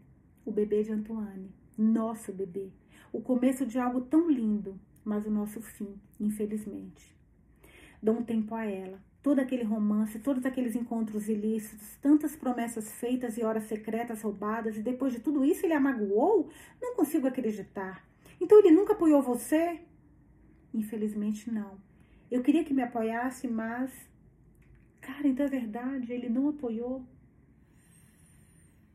Gente, não é possível. Ela procura as palavras para resumir o que deve ter sido um golpe devastador na época. Ele não foi capaz. Gente, não é possível. Vejo a confusão em seus olhos. A sombra de toda aquela dor e rejeição ainda lá, todos esses anos depois, diminuída, mas não apagada. Muito tempo se passou e com ele uma vida inteira de memórias. Ainda assim não faz sentido a ela, só, não, ainda não faz sentido. A ela só consegue imaginar o que aconteceu com ele. Por que tomou uma decisão que influenciou todo o futuro dela? Porque eu não entendo. Se vocês estavam tão apaixonados, por que ele não ajudou a vovó? Eu passei a vida inteira me perguntando isso, Lucille. Infelizmente, não sei. Ah, não, gente, eu quero respostas. Aquela carta que chegou por último, que nunca abriu. Será que ele tem resposta? Éramos jovens, ambos assustados. Havia muito em jogo. Albert, meu mas meu, não é possível. Lembra ele, ele tomando um café, um expresso, fechando a cortina, nem aí com ela? Como assim? Como assim? Éramos jovens, ambos assustados. Havia muito em jogo. Albert, meu marido, estava determinado a nos manter separados, assim como a mãe de Antoine. Não tenho certeza se Antoine era corajoso o suficiente para enfrentar os dois. Nunca duvidei do meu amor por ele, mas tive de aceitar que ele não sentiu o mesmo, que foi mais fácil para ele se afastar.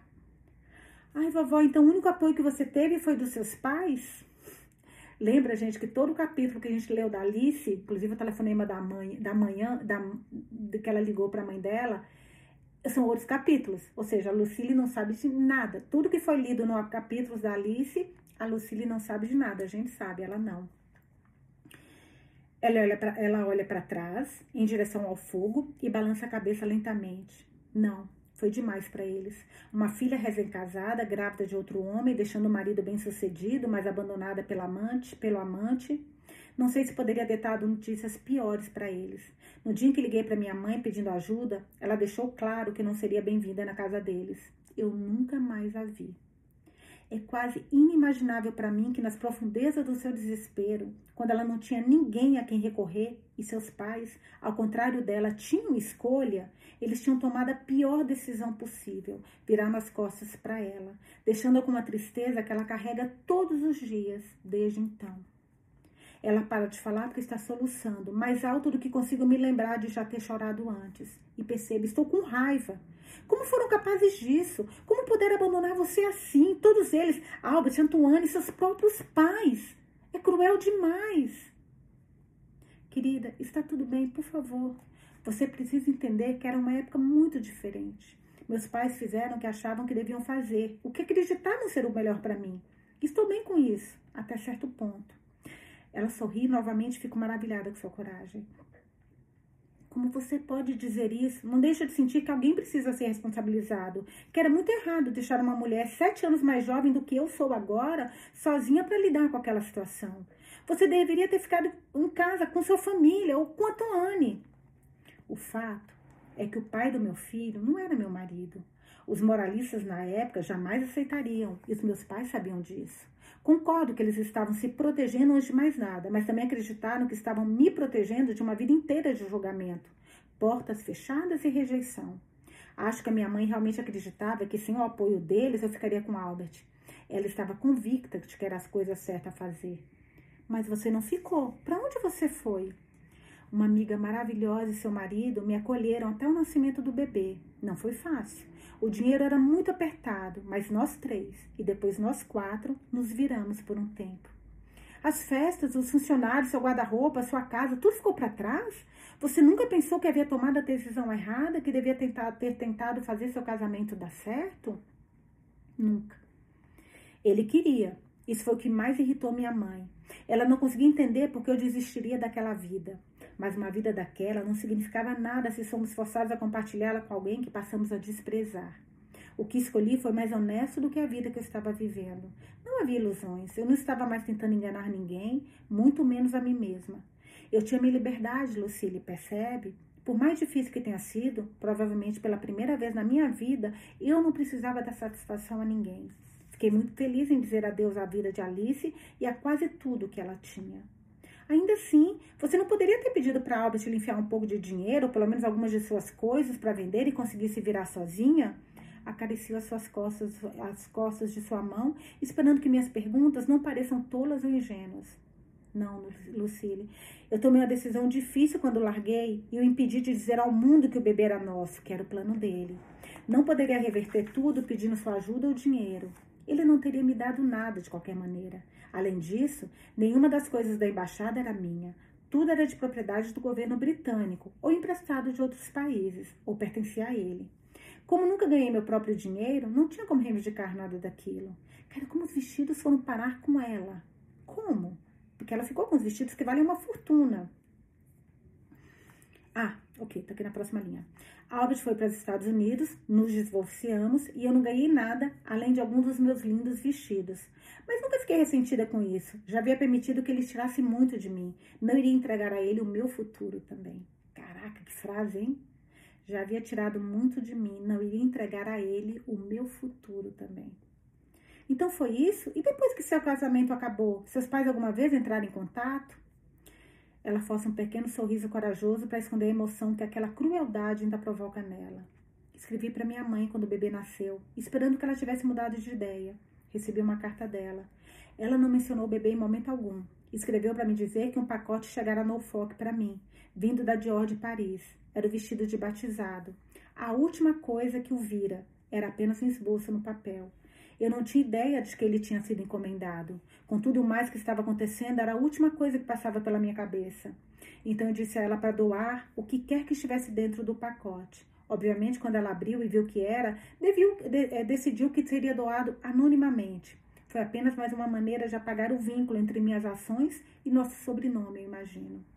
Pego sua mão novamente e a beijo, desejando ter feito isso muitas vezes. Queria de alguma forma voltar no tempo e dar todo o meu amor a ela, para que ela soubesse que era amada, profundamente amada. Permito que minha cabeça descanse ali por um minuto, virando o rosto para sentir a frieza das costas da mão dela na minha pele. Sinto seus dedos alosando amorosamente meu cabelo e olho outra vez para o seu rosto.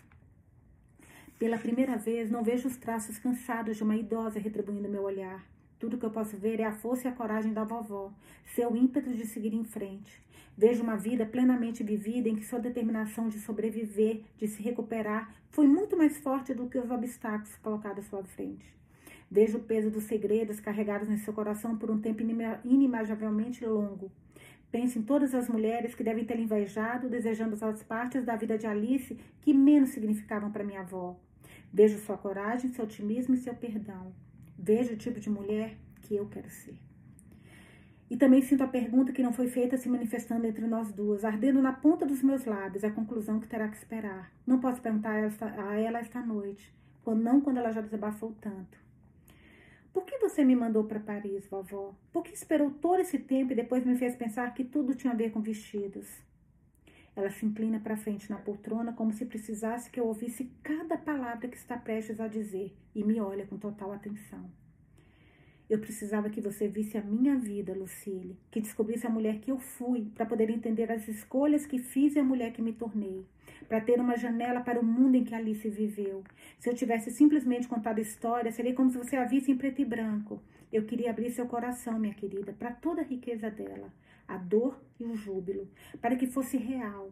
Minhas escolhas daquela época são as suas escolhas agora, embora feitas em um momento muito diferente. Você tem sorte, Lucília. Eu fui uma pequena nota de rodapé em uma história muito maior, onde os outros personagens mandavam em tudo. Minha voz era baixa, mas a sua pode ser grande. Nossa, eu tô me arrepiando. Eu fui dependente até me forçar a não ser mas você pode ser livre se quiser. Por favor, me prometa que não vai desperdiçar esse privilégio. Encontre o amor verdadeiro, mesmo que ele destrua seu coração. Você deve isso a si mesma. Persiga sua felicidade. Ela quer ser encontrada. Caraca, quanta frase linda! Persiga a sua felicidade. Ela quer ser encontrada. Caraca. Caraca, não é palavrão. Aperta a mão dela com um pouco mais de força. Prometo que eu vou fazer isso. Já estou fazendo. Estou falando sério. Nunca falei tão sério na minha vida. Isso me deixa mais feliz do que qualquer outra coisa. Eu cometi erros, Lucille, pelas quais devo pedir perdão. Erros que influenciaram a sua vida de formas que você nem sabe ainda. E foi a minha culpa que lhe causou mais dor. Não consegui demonstrar à sua mãe o poder do amor. E ela foi incapaz de fazer isso por você. Por isso eu sempre pedirei perdão. Por favor, não se desculpe, vovó. Ela teve muitas chances de ser uma boa mãe e nunca as aproveitou, nunca as aproveitou. Mas vai ser, posso ver agora que vai e estarei lá quando ela se tornar. Nós vamos chegar lá, juntas, devagar. Obrigada, Lucille. Suas pálpebras parecem pesadas e eu sei que se parar de fazer perguntas e deixar o silêncio se instalar entre nós, ela vai dormir em poucos minutos. Meu Deus, quase esqueci os vestidos. Tenho todos eles comigo. Você gostaria de vê-los? Vovó leva a mão no coração e ri. Acho que sim, já que mandei você até lá por causa deles. Está com Debussy? Adoraria ver esse. Estou sim, estou com todos eles. Eu posso fazer um chá rápido para você aproveitar o um momento a sós com ele. O que acha? Sei que já faz muito tempo. Pego o Debussy, destojo rígido de algodão e o coloco no colo dela. As penas se erguem no ar, exatamente como imagino que tenham feito na noite em que ela usou na exposição de Monet. Saio da sala, mas fico na porta da cozinha quando sei que ela não pode me ver. Ela levanta o vestido até o rosto, parecendo estudar os detalhes do corpete. Então os puxa para mais perto de si, envolvendo com os braços firmemente, segurando contra o coração. Em seguida, eu a vejo olhando por dentro da peça e sei exatamente pelo que ela está procurando: as duas iniciais entrelaçadas, de A e A. A pista que ela deu há tantos anos quando acreditava estar vivendo a maior história de amor da sua vida. Ela traça um dedo amorosamente em cada um dos pontos e então sussurra algo que me faz ficar um pouco mais alerta. O que foi que ela disse pareceu meu querido Antoine, mas não tenho certeza. Peraí, gente, como é que é? Um pouquinho. Ela traça um dedo amorosamente em cada um dos pontos, e então sussurra algo que me faz ficar um pouco mais alerta. O que foi que ela disse? Pareceu meu querido Antoine, mas não tenho certeza. Quero perguntar a ela, mas não posso interromper aquela doce reflexão. Não é uma tristeza ou uma perda que estou testemunhando, mas um amor profundo e satisfatório que ouço em voz baixa, em sua voz baixa. Quaisquer que sejam as memórias que ela tem do passado. E esse foi o vestido que ela pediu, foi o vestido quando ela ganhou o beijo dele, lembra na exposição do Monet? Quaisquer que sejam as memórias que ela tenha do passado, parece que foram eclipsadas neste momento por algo mais duradouro. Qualquer dor há muito retrocedeu, mudou de perspectiva, muito aquém dos problemas maiores que ela teve de enfrentar. Talvez agora ela possa olhar para trás como a mulher que é, para a mulher que já foi, e ver que houve momentos bons, houve momentos bons e ruins. Acho que ela pode ter uma admiração e um respeito por Sylvie que nunca teve por Alice. Só quando permite que o vestido caia em seu colo novamente, eu volto para a sala. Há muito mais que quero perguntar a ela. Ofereço uma xícara de chá, mas ela acena com a mão e sei que não vai beber. Coloco a xícara sobre o puff a seus pés, caso ela mude de ideia. Devolvo o vestido ao cabide e começo a recolher minhas coisas. A história ainda não acabou, querida. Sei que você tem mais perguntas e há muito mais para contar. Pode vir de novo amanhã para finalmente terminarmos juntas e nós vamos terminar também juntas amanhã aqui. Pode fazer isso por mim, por favor? Eu preciso descansar agora. Eu estarei aqui, vovó. É claro que estarei. Está ficando tarde, mas ao sair ligo para Veronique e conto a ela um pouco do que sei agora.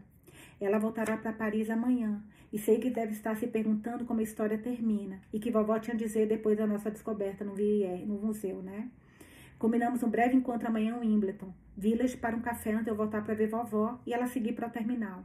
Apesar da empolgação com a minha entrevista de emprego, pela qual ainda preciso agradecer a ela, sei que nosso tempo juntas nessa jornada está chegando ao fim. E sinto um vazio no peito, uma tristeza surpreendentemente aguda. Nem mesmo Leon, esperando pacientemente por mim em casa, pode amenizá-la. Será que a Veronique é a tia dela? E Leon está esperando para ela pacientemente. Acabamos, lemos até a página 374, termina na 411. Amanhã nós voltamos para conversa com a mãe, com a avó, né? E nós vamos saber amanhã o que, que aconteceu. E como vai acabar esse livro. Gente, espetacular, os oito vestidos de Dior. Eu queria muito o final feliz. É, de, Alice, de Alice com Antoine, Silvia Antoine, muito. Mas ao mesmo tempo eu acho que ela se encontrou, né? Ai, gente, tô, tô gostando, tô gostando. Por favor, falem pra mim o que vocês acharam do episódio de hoje. Meu Deus, eu amei. Espero que vocês também. Beijos e até amanhã.